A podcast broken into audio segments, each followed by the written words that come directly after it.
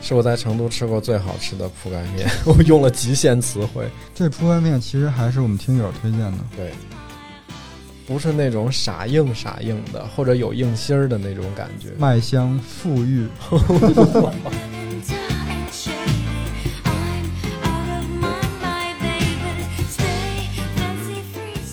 嗯，它必须要用河水泡茶，所以说很多市区的老城，比如少城里面的茶馆，他们可能就会去北门外，去那个河里去挑水回去，然后做茶。它上面是不是还有题字？题什么题字？题字就是写了什么字？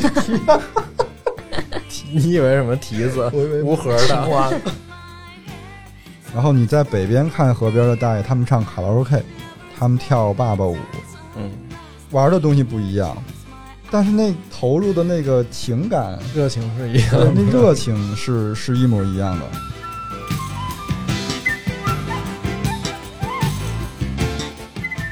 每个人都有乡愁，他一定会想找自己在家乡喜欢吃的东西。我突然想起之前看到的一句话，就是说边缘有边缘的自由，嗯，就是感觉北门是有一北个门挺的自自由由，的空间。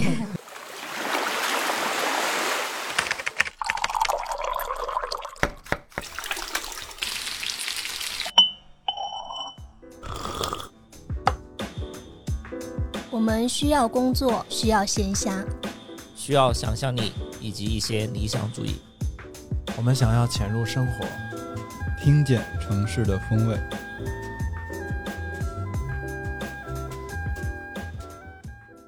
Hello，大家好，欢迎收听最新一期的《鲸鱼赫兹》，我是主播郭爱美。我是秋鹏。我是 House，我是乐克。今天我们继续聊成都老四门儿里边嗯，发生的事情。这个相当于是我们成都系列的第二些第二期，第二话。嗯，对上一上一话我们是聊的西门儿，对，就主要是是如果大家打开节目是第一次听见这期节目，嗯，是建议可以听一下上一期的，因为我们嗯这个系列它会连起来，中间有的很多联系，而且断的点也不一定就是那个结束的那个点，嗯有可能是接着的。就上一期我们走西门，主要是在青羊区为主，嗯就按照行政区来划分。我们今天要走北门，城北，北边这条线其实是我个人最喜欢的一条线。对我正好、哦，我正好有一个问题，就想采就想访问一下 采访一下郭老师，就是嗯、有骑过几次？而且你们好像也有生活在在那边住过一段时间吗？是什么点吸引了你？觉得最近还就还特别想通过骑车的方式去看？就原来虽然说住在北门嘛，但其实我感觉住在那儿的时候，反而对它不是很了解。嗯，因为原来我们就住在荷花池那个附近嘛，嗯，原来也不怎么骑自行车，然后我们的那个生活轨迹的方向是往南边，往公司这边走的，等于就是是往嗯家为最北点， 对只往南活动。最北点可能就是火车站嘛，那是最北了。嗯火车原来北站原来住在北边去过的最北的地方是 那个火车北站，是为为了出成啊都？对，然后就再没有再往北边去过了。近几年来呢，因为又改住在南门了，所以其实对北门是是有一个非常好奇的感觉的，它现在什么样子了？嗯，所以就定了这条线路，然后我们踩点儿的时候过去看的时候，哇，完全没变。有没有觉得现在在成都，就我们经常会提起的南门、嗯，西门跟东门，可能都会稍微少一点，但是是但北门甚至就是都存不在会，感比较低是吗？嗯，有点被渐渐淡忘的感觉。其实怎么讲呢？用用乐师傅话讲，就是它被低估了，就是整个北门。 北门从历史上来讲，它是出成都的要道。对，从北门出来去长安，就比因为如原来都城都在北边嘛对，不管是东都还是那个长安啊，或者现在嗯的北京嘛，也都是在北边。呃，从古至今出成都，其实北边是必经之路。对啊，嗯，你嗯就包括现在你从京昆什么的走，你也是要从绵阳、德阳再进成都的时候，也是从北边来，它有点类似于一个官道似的那种感觉。嗯，官方通道。我正好最近在读那个李杰仁的《似水微澜》嘛，嗯，然后他也提到了，就是他写的那个天回镇，就是在成哦都北天回门外镇的，对。然后他就写说，他从从北一直出去的话，先是到达广元，然后再过去就从广元再往北的话，就是陕西的什么宁羌县、宁羌州，然后汉中府，然嗯后这两个地方就是你要去长安的必经之路。广元是四川的北大门嘛，对就是嗯当年说蜀道难，就是说剑门关这一段路，翻秦岭，嗯嗯，然后往西就是从广元，如果改到往西的话，就到了甘肃。嗯，甘肃有一个闭口镇，它是挨甘肃着不大， 怎么？什么呀？它它是挨着那个四川的青川县嘛。嗯反正就是他说的是说，呃，西北如果要进出货物的话，进货物都是走这条路的。嗯，我们先，那我们一上来先讲讲，就是原来住在北门，之前那个 house 也在那边， 嗯我他住否认住避住难住。西 门，我住营门口哎呀。呦，你看看这个就是非常典型的是吗？对啊心自里己住在哪儿的 一种。但营门口确实跟九里堤差不一多，条路之隔吧，对一条路之隔但。一个算西门，一个算北 那门，就哈边界嘛。而且营门口那儿之前有一个很神奇的，不是上面有个二环高架嘛？啊，那西边经常下雨，成都这应该大家都知道，嗯经常西边下雨，然后北边东或者说边晴东边都没下，都天晴。然后有一次，呃，营门口西边二环高架上那儿就有一条，比如说它一个内环跟外环，嗯，外环下雨，内环没下雨，同时发生。哇！就感觉你这一只分脚界这插么明显对，一只脚插过去是在下雨的，一只脚这边是天晴，就有点像哎现在成都西特门色跟北门那种嗯划分，嗯，就可能就挨着的。你一只脚可能踏入了北门，一只脚就在西 门。我我们原来有个店在北门，哦，金金牛牛万达达，对，哎，那 House 还在那个店待当过一阵子时 house 是在那儿当店长，当店长，呢，有骂街嘛，天天上班的时候 为什么？之前当店长的时候，北门那家店不是后面我们还还有宽窄店，还有春熙路那边有店吗？嗯但北门店特别明显的优势，那会儿就支付宝跟微信支付还没这么多，嗯，就主要是刷银行卡的，还有就是付现金。嗯嗯但付现金的话，经常店里面会收到假钞。哦，就有比这个风气，对，就北门，也不是说北门，好像就那边，因为现在我们一个朋友他也是在司马桥要北门那儿开店嘛，嗯他说现在他们店其实也会经常遇到，比如说有一个什么阿姨，隔两天就会来，然后拿着假钞来在店里，比如说买了几块钱的东西，然后给你一百，然后换了九十多，最后店里面回来发现那一百是假钞。不是然后有有个阿姨隔两天就来，才发现呀，对，我也想问他们那有一个特别快的换换那换个人换钱的那个换人对换钱的那手个上的手功法，夫，嗯，就是他拿一百块钱给你嗯买一个很便宜的东西，可能一两块钱的东西，嗯，然后找钱。他说然一后百块钱对给你个，他他一百块钱给你以后，你拿到手里的那一把，你验过验钞机以后嗯是真的。对，他和你验完了以后，他说：“哎，我这儿有零钱，你把这一百给我。”你就把这一百递给他了嘛，他就找零钱，找找找，他说：“哦，我又没有了，你还是拿这个吧。”这个时候对对你对可能就不验这个一百了，嗯，这一百就已经变成假的了。就他先拿给你的是真的一百。对然，后他换回去就把假的这一得百是又魔拿术出师来。的手而且法，他换的特别特别快，我赶上过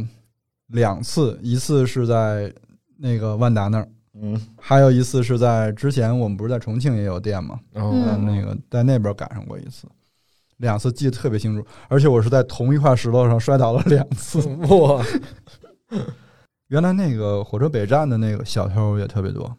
对， 我记不荷花池嘛，记记不清楚我是不是在之前节目讲过了哈，遇见过两次比较就是现场就抓着他了。哦，有一次是手机，嗯，有一次是不是是小在孩儿火车站那手机，一个新疆的小小男孩儿，嗯嗯，但我兜里是 MP 三，实际上嗯他，蹬出来还带着那 个那根线，我说还这在是提溜着 MP 三，然后他一看不是手机，也很遗憾。很遗憾之，前之前金牛万达店还发现过一次，因为当时我们是一个做 iPhone 手机壳的一个品牌合作，嗯他们比如说在店里卖手机壳的话，就会 有一个 iPhone 的模型，哦哦，但那个模型特别真，特别像一个手机。然后好像有一天下午，就店里人特别多，然后有一个小朋友，应该也六七岁的样子，读小学，嗯，然后他来来店里拿着那个手机模型就跑出去了。在你在你面前直接就跑出去了。他没在我面前，我们在哦收银台那儿。但我们嗯看趁到人不他注就意拿是着吧手机模型就跑，他可能以为是货架那个架子上放着一个什么水，丢了一个真手机，他拿着就走了。太天真了。就就还有一个是荷花池那啊对次对嘛，对，那次你在华石那次就是我们几个人走的时候，好像有一个小小偷是拿镊子哈，直接特别长的一个特长镊的子一镊子，可能比烫火锅那筷子都长，然后直接伸到你的屁兜里还是哪儿就夹，因为那个大家都还带带真钱嘛，现实金体对现金，所以他就会拿镊子伸到那儿夹。后来，但可能他那手法还没练得太好，就被发现了。嗯这个问题就是在那种人流比较混杂的地方，这种情况是会比较多对。就像火车站、批发市场，其实这个每个城市都差不多一样。嗯而，而且成都刚好荷花池跟火车北站紧靠着，对，哎，你们后来有去过火车北站坐车出成都吗？北站其实嗯挺早的时候就开始停了施工，然后现在是啊主要的线都搬到东站嘛。现在成都最大的站是东站。我在北站坐过去重庆的那个火车，就其最实那近几阵儿哎年吗？还是那阵儿成渝刚开的时候，不是这几年，还不叫高铁，还叫动车。那时那个时候从北站发车比较多，因为那个时候东站还没修好。要不我们也发 车吧？我们开始我们按着那条路线走，而且我们有原点，嗯，是真原点。是真的原点，成都原点。我原本不知道成都原点是什么，我后来去查了，发现还挺神奇的。对，嗯，其实好多城市都有，嗯像北京的原点就在人民英雄纪念碑和毛主席纪念堂中间那块儿，然后在天安门哦真的广场上，在在广场上。嗯嗯，北京有两个原 点，我看到的一个是景山上对面，我也看到过景山那哦个。我我我们可以说成都的原点。嗯，它又叫零公里嘛，它叫成都零公里。哦，它这个原哦，点是所谓的地理上面的一个概念，它是一个坐对吧。标，它是地对理意义上的成都市中心，它就是呃，我我们那天骑过去，我看它是写的一九五哎56几年， 56对五六年，它应该是就是当时测绘出来的一个，就算成都的最市中心的位置。然后它的嗯意义作用主要是说，比如说我们测量从成都到另外一个城市的距离，对吧？盖桥、修路、嗯建房子，还有一些那个地下的排水管线，所有都要从这个原点，不然它会你修的修的，可能那两根水管斗不上了。嗯，它都是以它为基础。所以这个原点可能更多的意义是在于建筑或者是这种行政划分等等，实际上跟我们生活的关系并不是很大。就是我们是注意不到的，对，所以就是为啥我在成都这么多年，我也没有关注过，我也没见过这个成都原点。那天第一次骑过去，还觉得挺好玩的。它还标注了它的经纬度嘛。嗯，哎这那那个怎么念来着？ 就是东经一百零四点零四分，是 这样吗？因为我地理不是很好。一百零四度。度四分。然后啊，对，然后北纬是三十度四十分，然后那天特别逗， 就现在这个成都原点挺挺没落的，大家别把这当成一特大特重要的景点儿哈，就它变成了一个一栋建筑的门口，这栋建筑刚好是一个整形医院。啊，对，那天我们那个因为骑过去第一站就是那儿嘛，我们一群可能二三十个骑友嗯招募的活动，然后刚骑到那儿停车的时 候，就有一个人怎么有一了？个骑友说：“哇，整形也包含在报名费里了吗？” 说为什么要在这儿停？他他他没有注意到那个原点吗？对哦，它之前不在那地上，它啊，那那是之前是有一个酒店，它在酒嗯店楼顶儿。 哇为，什么会在楼顶？可能是考虑到高度测绘比较方便的原因吧，嗯哦， 但是后来那个酒店拆了，然后重新规划了那块儿，就把它搬下来了。然后搬下来又向下打了二十一米，就是怕它的后来后边再沉降啊什么的。反正就是如果嗯、大家路过这个地儿嗯的时候，可以去看一眼。 哎，它它地上不是有一个那种铜板的浮雕吗？对，它铜板浮雕里面有很多成都元素，就是你站在它某一个方向，它那嗯上面就写着，哎，这儿是冲永陵，然后那儿是冲武侯祠，那哦这个方向就哦是武对侯祠。它它它就是有很多小图案，嗯，就绘制在那个浮板上面了对，包括什么合江亭啊、银杏叶就子，能代表还成有都城市的一些元素嘛。对，我顺便搜了一下其他城市的那个原点，人家都在一个大广场上，哦，那也就是说，成都的原点有点偏，对不对？嗯或者说后期的市政规划有点偏离原点。对，你不信？你现在问好多那种年轻的成都人，或者其实上了一点年纪，你问他是那个成都原点在哪儿，他们都会说天母广场啊。对啊，我也肯定会说哦天对母广场，因为一般城市都会以这个市中心广场为但比如核说心现在它现在那个城市原点是一九五六，会不会等个十年就变成二零四八？然后城市原点又是另外一个地方？他不会变的，不会没法变变天。府新区吗？哦，因为刚才说的它修建什么东西，对全部是从那儿开始那真是出发牵一发动全动全身，嗯整应个该把变成不都了拆了了得。但他现在那个原点就是人文的东西多了一点了，嗯，因为我们现在就用 GPS 卫星定位嗯，很多东西哦对。嗯，我之前一直也不知道城市原点，就那天说选题的时候你们提到，我后来搜才知道这个东西。但我那时候城市原点，我发现它是在罗锅巷跟文物路之间。嗯然后吸引我兴趣的是那个罗锅巷，罗锅到底是什么锅？是什么锅刘罗锅，后来搜了一下，以前罗锅是军队里的，背的那种？不是它可以做炊具，然后可以晚上爆羹打锣的时候，哦又可以做锣，然后又可以做锅，所以说是一个特别的一锅两用，我感觉是。哦哦，就那一片都卖这个，嗯，对。实际上是然后吧罗锅巷好像旁边有一个叫打铜街，就专门做铜的，哦因为好做多铜罗具锅都的是用铜做的嘛，有嗯些嗯，嗯，再远点还有一个打金街，真的吗？而且成都好像是第一个有有这种坐标原点的一个城市，就是在全国范围内，是不是？现在好多城市还都还没有嗯，可能觉得也没啥实际用了，现在就原点这个事儿是一个有点像现在有一段时间就是我们要盖那种特别高的摩天大楼一对样的地那标种嘛感觉，嗯，它原来是有一种这么这个风气哦的，嗯之前就其实就有过这种疑惑，就比如说我从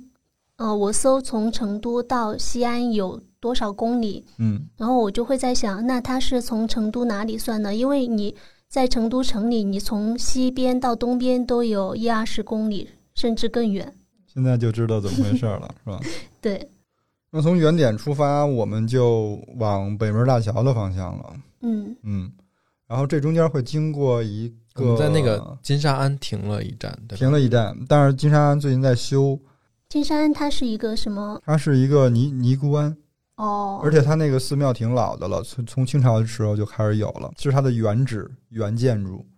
那现在还有就尼姑在里面吗？有啊，它的生香活火一直都挺特别好。我哦我从来都没去过那个地儿，因为那天哦我他还第一在次打听围什么的，我们也就没法进去它。现在在修它的外立面儿，那个应该是整个西南地区非常著名的一个尼姑庵，只是咱们不知道而已。嗯，嗯我也嗯，是，可能修行的人对知道。我我也是先在地图上看到，我说哎，这儿有一个寺院，嗯，因为那儿有寺院不意外嘛，因为挨着整个文殊院文殊那一院大哦对对片，它肯定会周边还会有一些小的寺院，但没有想到它是那么重要的一个寺院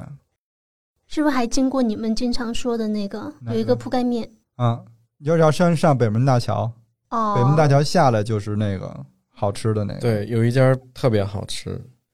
是我在成都吃过最好吃的铺盖面， 我用了极限词汇。这铺盖面其实还是我们听友推荐的，对，嗯哎，就是好上像次是李牧阳来的时候说、嗯那个你吃过吗？我们说啊没有其吃实过，那个啊我们收藏了好久，但一直没去过对哈。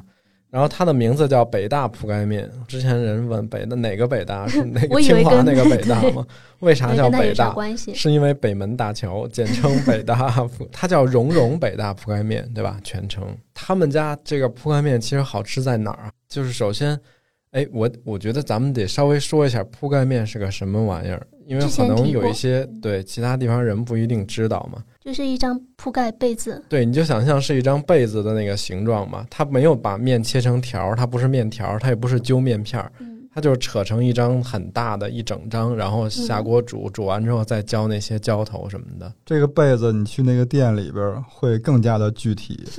因为在不远处就有三个厨师，你吃饭不远处，对，在外边儿就是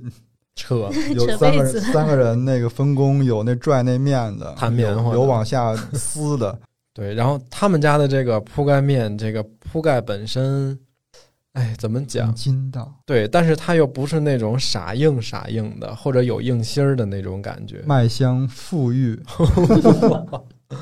因为其实我们在吃的时候，你会发现你身边这本地旁边社区的人，尤其是老年人还挺多的。嗯按理说，老年人大家都觉得牙口不好，是可能不应该吃这种就很筋道的面食哈。但他们家那个面，就是我是觉得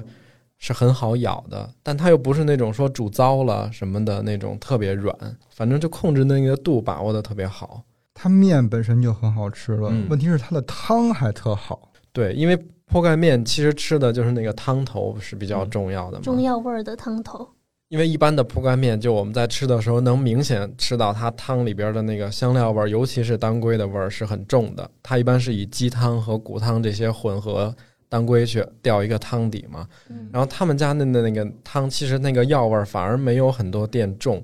就它不是那种特强味儿的那个当归，就它还是比较平衡的。然后汤还挺鲜的，里边会放那种趴豌豆，黄色的那种啊、豌豆。嗯，哎，反正就是好吃。嗯说这么多没用，大家还是得自己去吃。所以它最好吃的就是配那个豌豆豌杂，它有一它有几种味道，有牛肉的，然后有豌杂的，嗯，有排骨，哎，有没有排骨？有鸡杂好像，鸡杂那也嗯鸡挺杂也不挺能好吃的嗯，。鸡杂也很好吃。就都可以尝试一下 这对几种。 哎，我有一个问题，因为我好像没怎么吃过铺盖面。刚才说铺盖面它像一床被子，嗯那它一碗铺盖面的话是就只有一张被子吗？我嗯以我的看经你要验几来两看，它一般是几两几片儿，一两要一你要片一两可能就是一片儿，哦，然后二两就是两片儿，三两就是三片儿。但我每次吃他们家是三两起，啊，也不用起了，三两也够了。但是我不会点一两二两，因为太好吃他们家了。没有一两，哦，对， 没有一两，没有一两，可能太好吃了，大家觉得吃一两不够过吃瘾。一两绝对不够，女生都是我觉得。因为其实铺盖面不充数，它不像那种水叶子或者那种宽面，煮出来之后会发很大，它那发不了多大，所以其实你吃着觉得一两应该是肯定不够 的，好像跑题了，没没跑跑啊题，没跑，完我全们没节目有就是美食 节目， 扣题，非常扣题。行，咱们接着往前走呗。哎，原来北门大桥那儿说有一个叫十八梯，对对对，是吧我？没听啊说过，哎，是以前比如说成都好多茶馆，他们泡茶，比如说要河水香茶，嗯，它必须哦要用河水泡茶，所以说很多市区的老城，比如少城里面的茶馆，他们可能就会去北门外，去那个河里去挑水回去，然后做茶。然后以前说成都市区井水不是含碱比较重吗？对，含碱重就泡出来茶会很井水苦是最不适合泡茶的，啊对，就所以说很多茶馆就会去外面喝水。还有一个说以前十八梯，因为比如说成都夏天发水的时候，嗯，大家谈论的时候就说，诶，今天水涨到哪儿了？然后安乐涨到集十几梯了，对，涨到十几对对梯对，它是一个夏天哦哦就水涨的一个参照物。当成就一把尺，对，就城南城西的人可能也会问，诶，今天是八梯还是九梯？就可能就 知道今年的雨水多不多，有没有发洪水之类。这还挺有意思。它的那个梯是就是沿河道修的那种，它是一个红砂石的一个梯子，就是现在不知下道到有没嗯河有。边的就那是个下梯到子河对就边打是这水样的那个梯子。看它名字应该一共有十八级，那它是人可以上下的吗？是啊，不然怎哦么哦挑水？ 哎，你那天之前说那个城隍庙是不是就在北门大桥这个片区？，对，就就是北大铺盖面那一大片，一直到花圃路，就是北大铺盖面后边那那一大片嘛，现在是居民区对。就这儿可以插播一个，就是那个城隍庙。嗯，当时北门大桥那下的那儿是成都最繁华的，它繁华了好久，嗯嗯，一直到近代，它还是非常繁华的一个地儿。我可以给大家讲一下那个城隍庙是是个干嘛的东西，就是古时候，就是每个城市都有管理阴阳的衙门，阴阳，对，那其实就是官府衙门管的就是阳间的事儿嘛，嗯嗯，然后城隍庙管的就是阴间的事儿，所以他们俩是一对儿，对，就是它是阴阳两相伴的，就是标配嘛，一个衙门，一个城隍庙。嗯，我们这期节目可能还是会有一些装修的声音，偶尔。因为我们 我们已经被打断了好几次 了，我们实在也不想再停下去了。然后成都，成都就有点特别，嗯，因为从唐宋时期，就是它是府县同城的嘛，而且在哦就一城、又是府又是县，对，而且在一城之中又有成都县和华阳县，嗯，哦，所以它就同时拥有了成都府、成都县、华阳县三个地方官的衙门，那也就是有三个城隍庙喽。所以它就是有对应的三个城隍庙。哦，然后，但是在古代又有一个说，又有一个讲究，就是说，如果你同时这一个城市里有抚州县的衙门的城隍庙，你就要再再盖一座城隍庙来统领，叫都城隍庙，统领这几座城隍庙。哦，嗯然后这还不是成都最特别的一点，它已经四座城隍庙了嘛，它在西边还有一个城隍庙。啊？为什么呢？就刚才那个耗子不是说西边什么下雨，嗯嗯，就是因为西边再往郊区，原来就是坟地，哦，坟地它就说会伴随着有很多鬼的诞生嘛，啊嗯，所以它就要再盖一有座的庙去镇压那块儿。阴气震一下阴气，它就五座了就，对，它曾成都有五座城隍庙，但是其实现在一座都看不到了。都已经嗯早就随着城市变迁，其实早拆了哈。当时北门这个城隍庙为什么说它特别繁华呢？因为它巨大，它有六十亩地。六十亩地是什么概念？就是一百个篮球场那么 大，可以打高尔夫了，可以打高尔夫了。哎，那这个我想问你一下，就是像成都这种级别的规模的城隍庙，那是不是也就是说，在全国城市里是比较少见的？它比较少见的，因为成都它就是原来是有总府衙门的，连上海不是现在我们最著名的，我们要去城隍庙吃小吃，哦嗯它都不是这个级别的。所以其实那原来成都的那个行政级别是比较高的哈。而且原来就是据说啊，有一个城隍庙里也是有那种可以动的机关，就是它所有的那些牛鬼蛇神的雕塑是嗯机械控制的。哇、哦，你记着有先一，进，嗯啊你记着有一次咱们在日本去那个叫我记得登别吗？登还别是还是别府，登别？然后路过一条街，嗯，它每到一个整点，就有一个钟馗在那儿又冒烟儿，又声光电又叫唤对声光电。殿说当时这个城隍庙里的这个机械就有点类似于那种是可以动的，就是震慑那个鬼魂用的。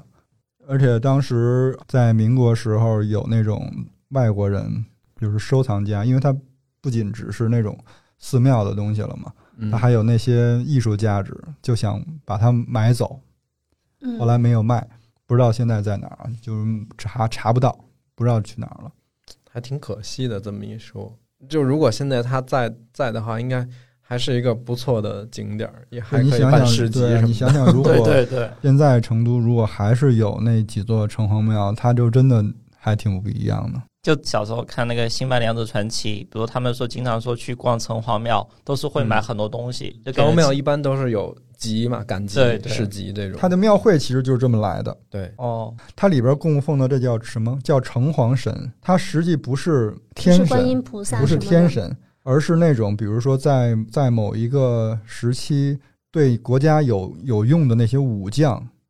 比如说我现在像诸葛亮这比样如吗，说我现在能想起来的就有一个是，反正我比较熟悉的就是文天祥。嗯，它就是其中在哪儿的？哦，天北祥北京的北京的城隍庙里好像其实供的它就是有点类似于太岁神的级别，哎，对对是，吧？嗯对嗯，就是不是那种特别显赫、多大的能力、特那什么的，但但是是有是特确确殊实贡实献对民间有很大的贡献的这些人物。简简单来讲就是你呃阳间的官府，他当完了官职以后，然嗯后再在城隍庙继续造福百姓的那样子。其实就跟那个诸葛亮跟关羽被供奉在武侯祠，然差后不包括多九里堤那边，城隍庙会流行好多吃的，在庙会里，我我之前在原来在北京上学的时候，有一种店叫做城隍庙小吃， 但它卖的是上海风味的一些，比如什么蒸的紫糯米的一些什么糕，什么就是那种，我也不知道正宗不正宗啊，反正当时就经常也跟同学约着说周末去吃城隍庙小吃，然后当时你也你也不知道说这里有啥典故，这怎么来的，之前我们我给你们讲的那个就是那个叫牙牙饭的那个，嗯就是从城隍庙出来的。还有什么城府豆花吗？豆汤肥肠。嗯，就是我们现在成都人很爱吃的那个豆豆汤汤饭饭，然后也有一种做法是豆汤直接煮烫肥肠放进对去对嘛。对，豆汤就是刚才用我们说那种趴豌豆，然后弄成那种很稠的一种汤。嗯，其实我觉得那个还有点像西式的那种，就是汤，就它很稠。南瓜汤，对对对，嗯，然后有的是直接加饭，或者说加一些荤菜什么的放进去吃。这个东西好像据说那天那个文章里写，它就是从这个城隍庙这个地儿发源出来的嘛。嗯，呃，他当时打的招牌就是这个地名叫城呃城府是吧？还是府城？呃，府城嗯，豆花儿，后来这个地儿不是拆了吗？然后等于这些店也就没了嘛，就扩散到了城市的其他的地方。然后，但是有些人为了表明自己是正宗，还还继续沿用这个城府的这种自豪。应该是就是北门大桥的这个，它是成都县的，嗯，嗯，那个城隍庙。而且刚才说到成都的都道府县，比如说有成都县、成都府，还有总管这个府县的一个叫都乐嘛，嗯就就特别像最近我看书说日本不是行政区域是都道府县，对嗯，就比如说有一个什么东一个京都都、北海一个道、大阪府，还有京都两个府，府后面有四十三个县，就所有他们行政区域嘛。听到都道府县这几个字，就会有一种突然又感觉日本跟成都 又连接起来 了，有就他们这文，他们文化对呀全是因从为咱们这儿来的呀。对。你看韩国也是道啊，各种这个道那个道是吧？对，嗯，我们讲往前走走，嗯，从北门大桥往前走，一直沿着那个主干道往前走，其实是司马桥，四是一个左边一个马字，右边一个四五的司马难追的司马吧？啊，司马南追的司马，君子一言，驷马难追。嗯，然后说到司马桥这儿，我们就又绕不开了一个特别重要的历史人物，就司是嗯马相如。 对，不是因为谐音哈，不是谐音梗，就是说这个地儿，就是司马桥的命名，因为当时，嗯，郭老师做了这条路线，它起名叫赤车司马线。是车司马线。对，嗯，然后我当时觉得好绕，说为什么叫这个名儿，然后他就给我解释了一遍，嗯，要不然你再解释一遍这个我再赤车解释司马一的遍来源。就刚才咱们前面说，呃，北门大桥是从这儿去长安的重要的一个嗯门户门户。当时司马相如去要去长安，然后他就跟朋友走到一座桥的时候，他就跟朋友说：“不乘赤车驷马，不过汝下。”赤车驷马是什么意思呢？高官，就是非常非常高级别的马车，我们就可以把它想象成现在的公务车嘛，劳斯莱 斯是吧？嗯，啊，那意思就是我如果这次出去不成就一番事业，我就不回来。嗯嗯，从唐代开始就开始有诗人去因为这个事儿去纪念他，你就会从很多那种诗词歌赋当中会提到司马桥这个这个名字。后来他走过的这个桥就叫做司马桥了。我们现在如果再路过司马桥的时候，你会发现它是往北，那个桥的两边是两匹骏马，哦一边一个，嗯一边一边两匹骏马，然后桥的尾部就是一个马车，上面坐的肯定就是司马相如了。它上面是不是还有题字？嗯，题什么题字？题字就是写了什么字？蹄，你以为什么蹄子？我以无为核的， 哇，对他要在马秦王后边接蹄子，那我很容易就联想到蹄子。 这俩有联系 吗？那是马奶子，有人家马啊蹄蹄马蹄子。子，哦，他以为是马的蹄子。 就那个有没有？哎呦，你们这是什么节目？你说的是蹄子还是 蹄蹄字，题字，蹄的就字。上面那个桥上面有没有哎谁谁谁刻什么题字？有有，啊，收回来。我觉得我们， 我觉得我们看看到那个东门和南门的时候，我们能不能躲开老司马老先 生？因为我觉嗯得他对成都人的影响太深了，就是他对整个成都的文化的影响、历史文化的影响都太深了。一个司马相如，一个诸葛亮。 对，嗯对，嗯哎诸葛亮然我们后后面也会讲到。嗯嗯，诸葛亮确实因为他名气太大了，以至于其实好多事儿不是他干的，但是我们愿意相信是安他在干他的。身对上。嗯这里边儿我们后边儿会提到的一个，但是我们先不先不说，我们继续沿着这个路线走。其实是不是原来的那个升仙湖呃升仙桥的这个位置也是离这个这儿不远？其实他原来就是司马相如走的这司马桥叫做升仙桥，嗯，因为从那个他远处就是凤凰山嘛，凤哦，凰山从它的山泉流下来叫凤凰水，然后到了凤凰水到了这个桥下以后，据说这个桥上有一个人得道成仙，上天了，嗯然后他就变成叫升仙水了，嗯，所以在升仙水上架的桥自然就叫升仙桥了。成成都其实关于仙的地名还挺多的哦、，好多比如说有什么宋仙仙桥、二啊二仙仙桥二桥仙、哦桥神仙树、嗯，啊，还有望仙桥，天仙路，哦，对，望仙桥，然后天天仙仙路桥在南路、天仙桥北路，对，哦，成都可能出了好多仙儿。那这个其实跟呃感觉跟四川道教先生还有一些关系。嗯，肯定嗯有因为你听升仙这种地名儿，它肯定代表道教的一个修为的核心价值观嘛。所以现在的生鲜湖其实反而不在这离儿啊这个地儿有点远。嗯就跟他没什么关系，实际上。哦，它应该是后来命名的，或者说它可能跟原来的生鲜水有什么关系，对在那儿汇聚了。其实生鲜湖是一个人工湖哈，因为嗯，它也不大。就生鲜湖这儿有一个梗，因为它成都最开始修的第一条地铁线路是地铁一号线嘛，嗯它是一个纵贯的，从北到南的这么一个线，然后后来又在这个线的基础上往南一直延延延修南延线什么的这些，但是当时成都人就开玩笑说那个地铁一号线的总总站有一天总会修到广州啊，但是北边只到生鲜湖， 因为其实生鲜湖从地理上看离成都原点也好，离天府广场也好，近很近，就是可能几公里的这么一个距离，但是往南可以修几，可以修到几十公里吧，感觉。是我原来就以为生鲜湖有多远，对，因为实你际上想，它都好地铁近啊啊总站了，对，嗯，后来那个生鲜水，它是不是就叫做沙河了？它跟沙河的关系又是什么？应该跟沙河是有关系的它。应该是并入了对沙河。沙因河为流哦流过那儿，因为往生鲜湖再往往上往上是怎么的？北西北，嗯，它就有一个叫沙河园公园。嗯，沙河园公园应该、就沙是、河源在郫都区哈，郫现县在那边郫哦，那县那那就应该是都江堰那边流过来的。嗯成都的水流水文的方向是西北，是从西北往往东南流嘛。嗯因为西北是都江堰，是成都的一个源头。你看它叫沙河园公园，就是证明沙河的源头在那儿。嗯，然后这个沙河一直一直流，一直流，就流到流南边流到了那个东湖公园里，它就没有了。它其实就并入锦江府了河锦，江跟府呃跟府河就汇合了。对，就跟府河汇合了。再往下，啊它就没有沙河，就全叫府河了。嗯哦，生鲜湖那儿，我们在那儿还停了一下，因为正好在那儿赶上呃日落，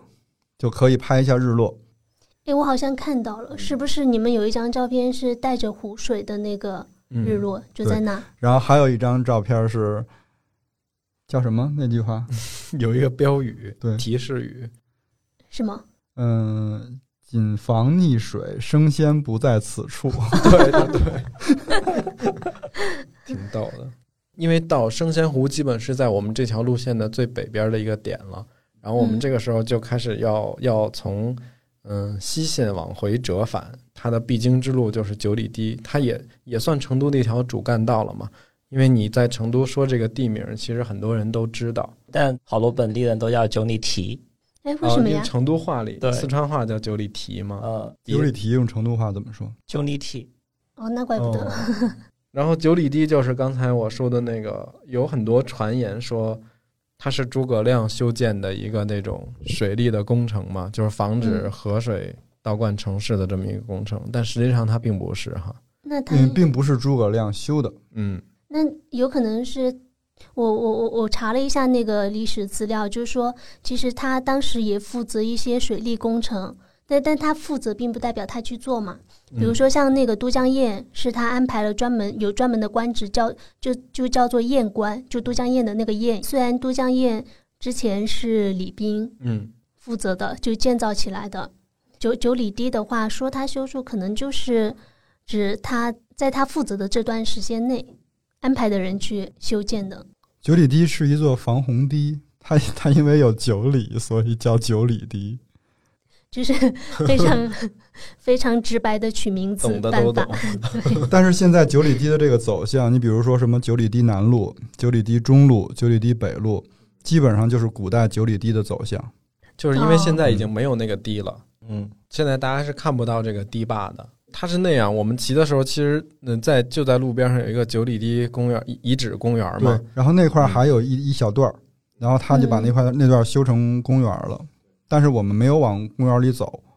就没看见那那。但你要看的其实也是一个小土堆儿对而已。好像还供奉了那个诸葛亮的像在里面。哦他怪不得大家他觉就得是说诸葛，亮从明代以后就有好多那种历史古籍嗯说九里堤是诸葛亮主持修建的，但其实呢，大概率就是因为成都人太崇拜嗯诸葛亮了。其实就是修建九里堤的是跟修建罗城的那个人是是一个人，然后他叫高骈，罗，你你你说的罗城是指罗城就是它为后来的成都打下了基础，就是从罗城开始，成都就几千年都没有变它的那种基础了，基础走向了。然后那个人是负责当时綦江改道的，綦江改道，然后水进到成都以后，他怕那个河水湖水泛滥，嗯，然后给成都淹了，所以他修了一个九里堤。九里堤实际是当时綦江改道的一个附属工程。哦，嗯，嗯但是现在在九里堤公园那儿有一个，嗯，九里堤遗址里边儿有一个庙，然后那个庙里是诸葛庙。对，哎就是哎这个就很奇怪哈，为啥要在那儿放一个诸葛亮的？诸葛庙原来那儿叫诸葛村儿，哎，为什么要叫诸葛村？也是因为因为诸葛亮太有名了，哦，嗯就是这一个道理，你知道吧？嗯，但其实是你是可以，呃，我看我在看那个《成都街巷志》那本书的时候，你是可以查到非常具体的是谁修建了九里堤，哦，哦嗯，，就这个事儿是已经没有争议的对，，没有一点争议都没有。但是就是民间流传的版本是不准确的。对，民间它因为那高骈嘛，那字儿一个马一个病，那我那 不名字起的不 好，就老师点名都不敢点你的那种。那嗯个那个就有一种文体叫骈文嘛，嗯，那个我就是我照着念都不会念，他哪有、嗯他肯定是没有诸葛亮这么着流传的要那我觉得这个还是有点扯，就是至少你在九里堤遗址那里应该把两种说法都都告诉大家没事儿，吧我们节目不是说了吗？我不知道啊，可能可能那儿有说吧，嗯哦，因为我们也但没是进去因为你们那没个进去，对，因为我们骑这条线路的时候，他到那儿就已经是晚上了，那公园也就没开门了。而且那个公园真的非常小，三十个人进去他就满了，我估计。我 对，其实关于诸葛亮，我们看哈，后边如果说那个西南方位的时候，一定会提到他，因为著名的武侯祠嘛，嗯丞相的祠堂是在那儿。其实这个东西我能理解，因为诸葛亮确实对成都的民生的贡献是特别大的。就是咱们其实有的时候看《三国演义》会比较多，大家都觉得诸葛亮在战场上都成魔成神了的那种。如果真的客观的从历史角度去评价他，那我会觉得他的内政其实是大于他的谋略和军事的。就他确实在内政的管理跟一些施政上面是特别有想法。就到时候如果我们聊西边儿或者南边儿，我们就再具体还聊有诸很葛多亮发这个明嘛人。对，九里堤整个这条路就很就很很直，而且是一个大下坡往下走的。嗯，骑起来是不是就带 风了？因为我们到九里堤之前那一段路，其实路况不是很好，稍微有点颠簸呀，尤其是有些台阶儿，就是修得很莫名其妙的哈，啊中间还有个大缝子。嗯，你远看它是一条平路，其实这有一个大缝子，就是其实对骑行不是友好的。所以我们踩完点儿以后，就跟我们的骑友说，不行，我们这条路一定要白天骑，我们要赶到日落之前、嗯嗯骑过这段儿，它才能保证大家的安全。这个其实跟北门整个的市政规划，其实跟它的功能划分，我觉得是有挺大的作用的。因为原来，呃，大家知道火车北站的旁边有一个地儿叫五块石嘛，嗯，那个地儿是一个也是城，就是荷花池是商贸批发城，就是小商品、服装、服饰啊等等这些日用百货。然后五块石是成都著名的食品原材料，以及西南茶城都在五块石这个地方。然后当时为什么不愿意去北门，会觉得麻烦，是因为火车站整个截断了城市的这个中轴线。如果你去北门的话，就一定要穿五块石，但五块石那个地方大家可想而知，交拥挤程通度非常的混乱，有货车，然后有各种商贩，有各种进货的买做买卖的人，所以北门现在也会有一个问题是说，它的很多的那个道路是更倾向于一个快速通道的形式，就它并没有像我们骑嗯西门啊或者呃老四门，就是内城范围内这种觉得很。很有成都这种城市感，小资啊、悠闲呀、这种小小街小巷，其实是相对少一点儿的，因为它那边商贸的这个会比较多嘛，它的物流什么的会比较发达，所以它大路比较多。但是从升仙湖到九里堤中间这条线，它一直挨着那个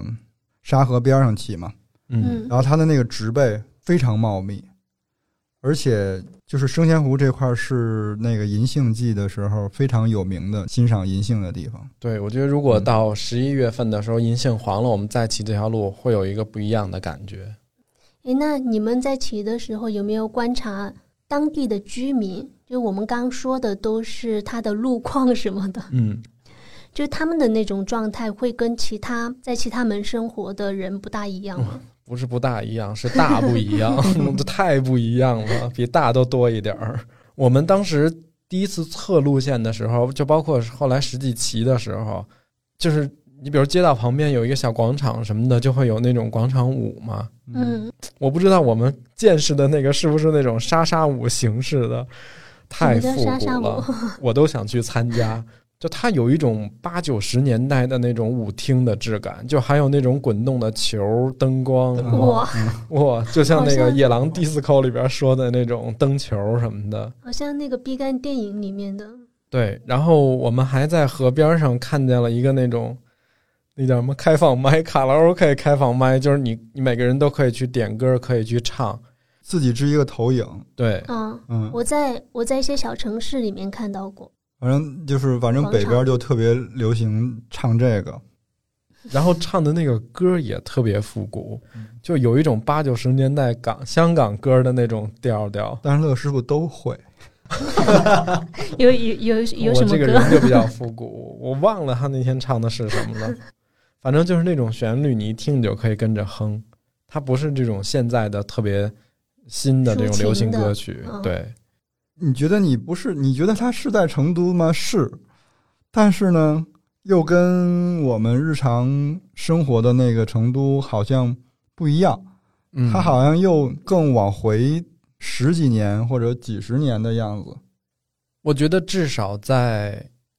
我们听众，尤其是外地朋友眼中，会觉得说这个地方可能不是他想象中的成都。那天我骑完了以后，我跟一个骑友聊天儿，然后他说他就住在九里堤。嗯，他说他住在北门的时候，他的那种感觉就是我们在成都不是有一个语境，就是说北门的那种。嗯啊就其实是有个鄙视链的嘛，嗯对吧？对这个事儿是很客观的然存后在。他说啊，就没没什么变化，就房子不值钱的那，反大概是对这样的一个感觉。他是以一种自嘲的口吻说出的这些话嘛。但我我喜欢的恰恰是这个这一点，就是他没有变化的这一点。嗯，然后他就回答他们，不是说那不就是他最珍贵的地方吗？对，谁回答谁？就顾老师回答那顾个老师骑友嘛，他自己是觉得可能在那儿住惯了嘛，然后可能一二十年没有什么变化，就是楼房啊还是原来可能八九十年代的那种建筑外立面的质感。我就觉得是，就因为你不是生活在那嘛，嗯，然后他生活在那，所以两个人站的角度就不一样。他对于就是，比如说他是希不希望城市有变化的，跟我们嗯，觉得如果他没有变，他那样子就很好，其实是会有很，我觉得会有很截然不同的想法。其实这个东西说白了，它类似于围城嘛，嗯可能里、里外的人都看不透，里面的人想出来，外面的人觉得里面好。但我觉得邱鹏提那个问题嗯其实挺深刻的，就是我们希望它复古，但真正住在那的人希不希望，就是他们是怎么想的？我或觉者得这就是还得有一个地方去储存这些记忆，嗯，储存历史的记忆。对但吧这个记忆就是储存这个记忆的时候，人是住在里面的吗？还是说，他就会比如说北门的人会不会说这个城市的记忆为什么要我们北门来储存？ 就刚好就特别那就是它的特别之处啊。对，就特别明显的是，就说北门的房价或者说北门的拆迁，嗯就其实感觉他们拆迁的很少。比如说前几年十多年前，比如说西门啊那些拆迁，其实就很多人就会分几套房，就嗯老一辈比较有钱的。就可能是这样，但北门现在那个房价其实就一直起不来。之前成都不是有一个政策叫北改，嗯，就北现改在也不怎么提对，了。改了这么多年也没什么变化，但南拓跟东进就确实感觉就特别明显，特别是南拓。嗯，我对北门有一个印象比较深的是，就感觉北门年轻人其实特别少，也就现在去北门，就比比如说刚才说到你们看到那些跳舞的那些，嗯就其实很少看到有一些年轻人生活气息的一些一些业态。嗯，你这么说是公平的，因为确实，我仔细想一想啊，这些所谓的比较新颖一点的美食啊，什么咖啡店呀、文艺的小店啊、店铺啊、设计的商店啊，我们很少在北门能够找到说它有一个成规模的聚集的。你要零散的，肯定还是有。嗯，而且比如说现在外地人来成都买房，他参考各种信息的时候，就北门他可能就不会特别考虑，或者说选在北门有选择的话，有时候就会特别少。我觉得都别说买房，租就如房果就会外地的很少朋友来住酒店，都可能不会选选择北门的酒店。我们通常给建议，也不会建议他住在北门。我觉得就就不一样。刚才那个 House 说的那一套东西，我觉得是，嗯，可能是年轻人的价值观。嗯嗯，比如说我要用房子去衡量我的幸福感，是吧？但你看，恰恰是因为那儿生活的全是老成都人、老年人，那那块儿他才是他的世界啊。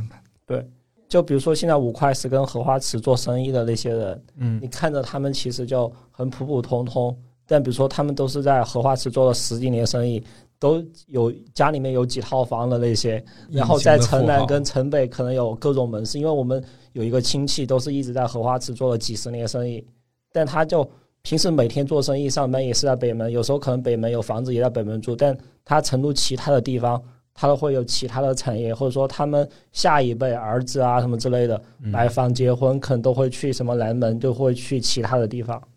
我其实也认识，就是咱们同龄的，可能还比我要更，就是要小一点的。他就是从小就是在北门长大的，然后他现在买房，他还是买在北门。哎，我也发现了嗯这个问题，就是有一些人他可能住惯了一个区域，他即便是房子更新了，但他不太想搬离说这个大的片区。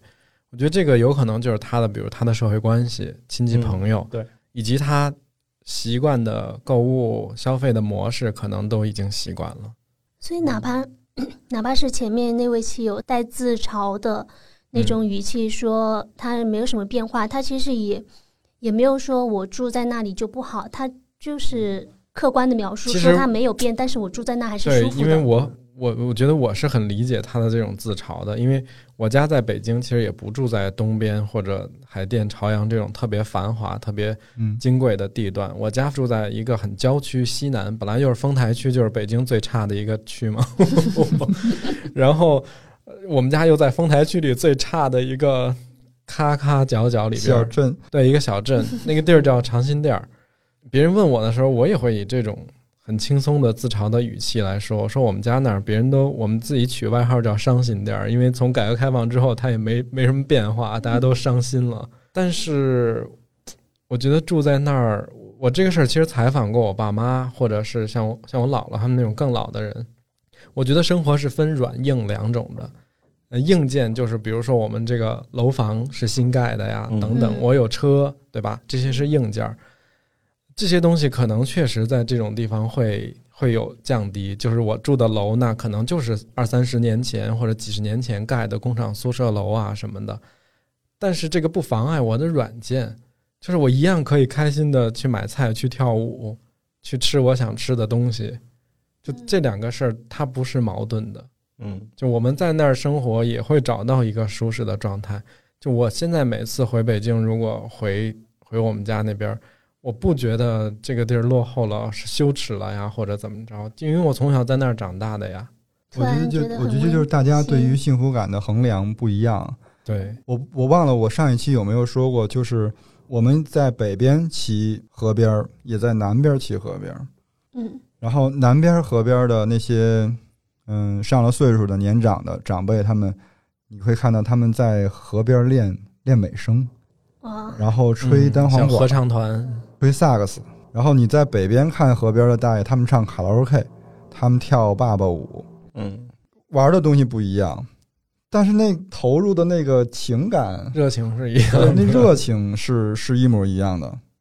但你说两个哪个哪有它有高低之分吗？我觉得其实并没有啊。嗯，嗯，就就如果只有吹萨克斯这个城市，它也没有这么多元；但如果只有跳八八舞的，也没有这么丰富。对，嗯就可能他们两个都同时存在的时候，这个城市才特别的完整多样性。嗯，其实每个城市都有这个东西南北的那种那有一种话术，就是什么南南富北贵啊，对怎么每个怎城么样市，其实它发展方嗯向不一样，发展的速度不一样。就是我突然就是觉得它跟北京有很相似的地方，就是北京的南城和成都的北北门。它正好反着，对，就是北京是北边和东边好嘛，嗯成都是西边跟南边好。成都最珍贵的一点是什么呢？你现在去北门和南门，它那个明显的区别是它最有魅力的地方。就是如果你从南边骑自行车骑到北边，你会有一种时空穿梭的感觉。嗯，就是那个新成都和老成都的感觉，在这一条线路里就会有一个对比，嗯然后这个感受对于其实，呃，当地人来讲也好，还是对游客来讲，它都是非常真实的。但是北京就不一样了呀，你看现在南城那些南城已经和其他城区没有任何区别了吧？嗯，可以再往外走走，就 像我们家那儿就确实是，哎，你们家那边也很怪，刚才我们说北门是要塞嘛，嗯，原来长辛店那边也是、啊，也是要塞。是啊，也是原来去出出北京的一个重要的口岸。对，而且原来，呃，那阵儿交通没那么方便的时候，我们那儿还是个驿站，就很多人嗯进京前，可能他到了就晚上了，就赶到这儿住下来，然后再所以我觉得是不是在城市规划的时候，领导们他们其实也不傻的呀，嗯，他们觉得这东西这地方历史太悠久了，我是不是没法动它？就就如果把这个时间线跨度拉的大一些，比如说我们之前说少城的时候，就说西门少城的西门嗯就可能比、因为是满满族人住的，就比其他门的可能要稍微贵贵一些。贵族，对，但现在就你看，就城市拓展到这么大之后，还是会有东南西北这种划分。嗯，就所以说，不管这个城市扩展到，不管它的面积是小还是大，就始终就会有这个问题。这就是我们在找那个就是骑行线路的时候，我就想让大家就是彻底的体会一下，因为我们用自行车拓展了我们的附近性，嗯是吧？嗯所以我们就要看一个你原来没有太注意的成都。你比如说，我们在青阳走青阳这条线的时候，因为它的历史古迹比较多，那就想让这条这条线里尽可能的让大家了解它的历史古迹。然后北门，它的历史更悠久，它的那种烟火气，它是更成都里边的成都。其实就想让大家了解这个。但我们在做一条新的线路，在在做东边的时候，那东边它是工业工业建设工业聚集的区，对嗯，所以它的那个时历史的时针就要往回倒一倒，我们哦让他感受一下那种，嗯、大建设的时候的那种遗迹，嗯，就它才是成都有意思的地方啊。突然觉得好像你就感觉你陷到那些沟壑里面去，就会发现那些沟壑是有深浅的，嗯就跟历史的时间嗯维度不太一样，它走的那个速度不大一样。然后北门儿，其实我在梳理整个北门的一些美食的时候哈、我发现了一个特点，就是我们除了刚才说的什么城隍庙这些老的非常传统，甚至是失传了的什么传统的美食之外，除了成都这些原生的美食之外，我发现很多的其他菜系往往是从北门开出来的。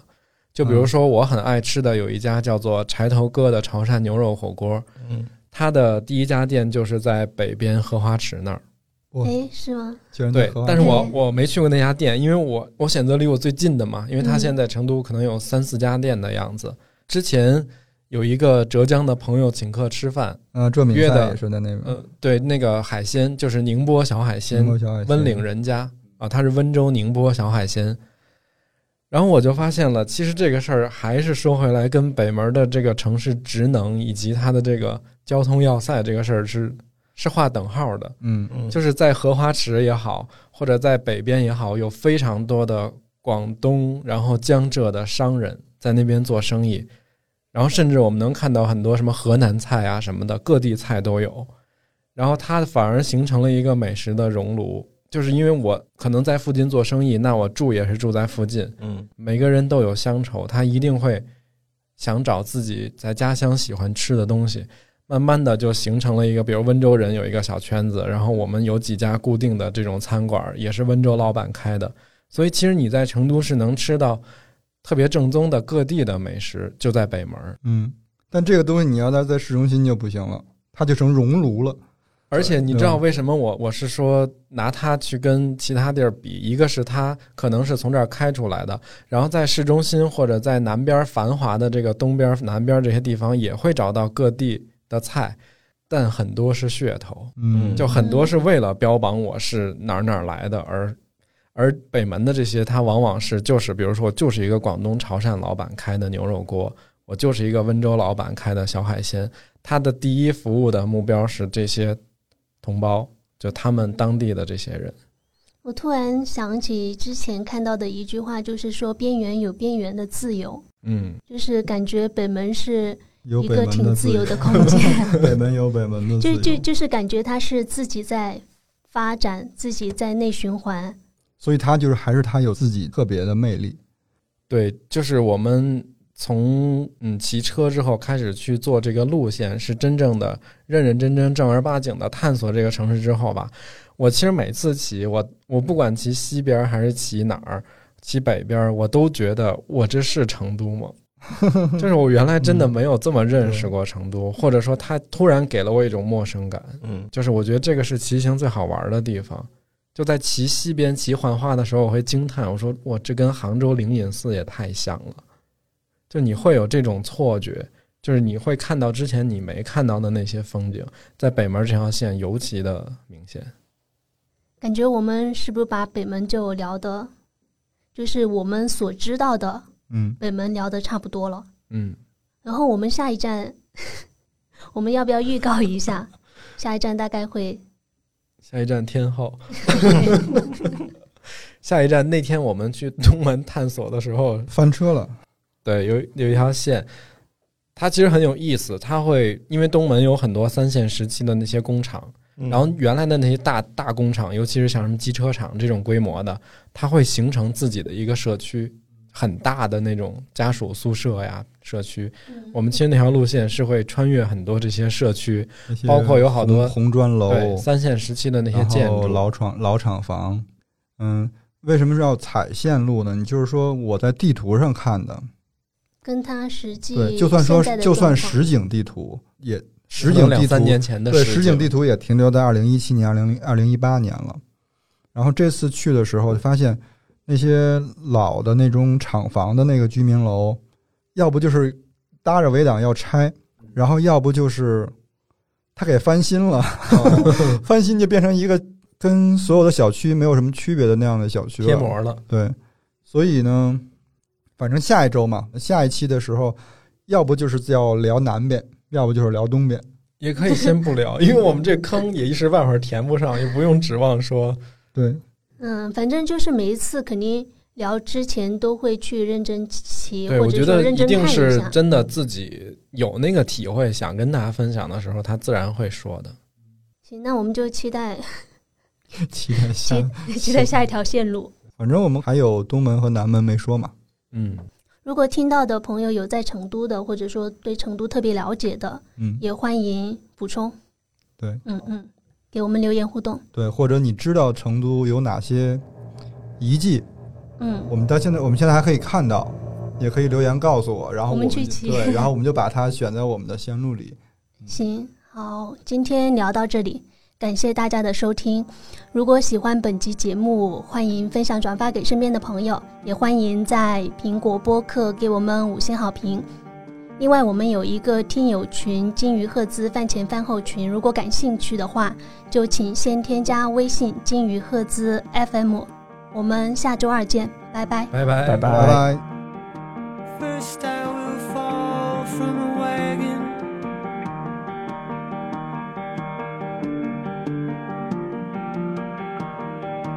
Then I will call some of my relatives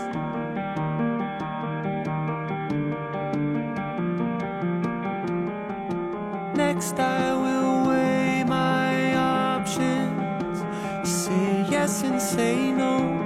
Make promises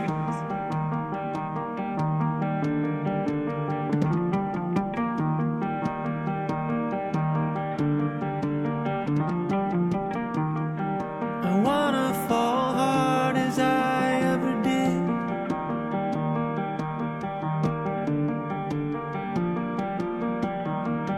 I wanna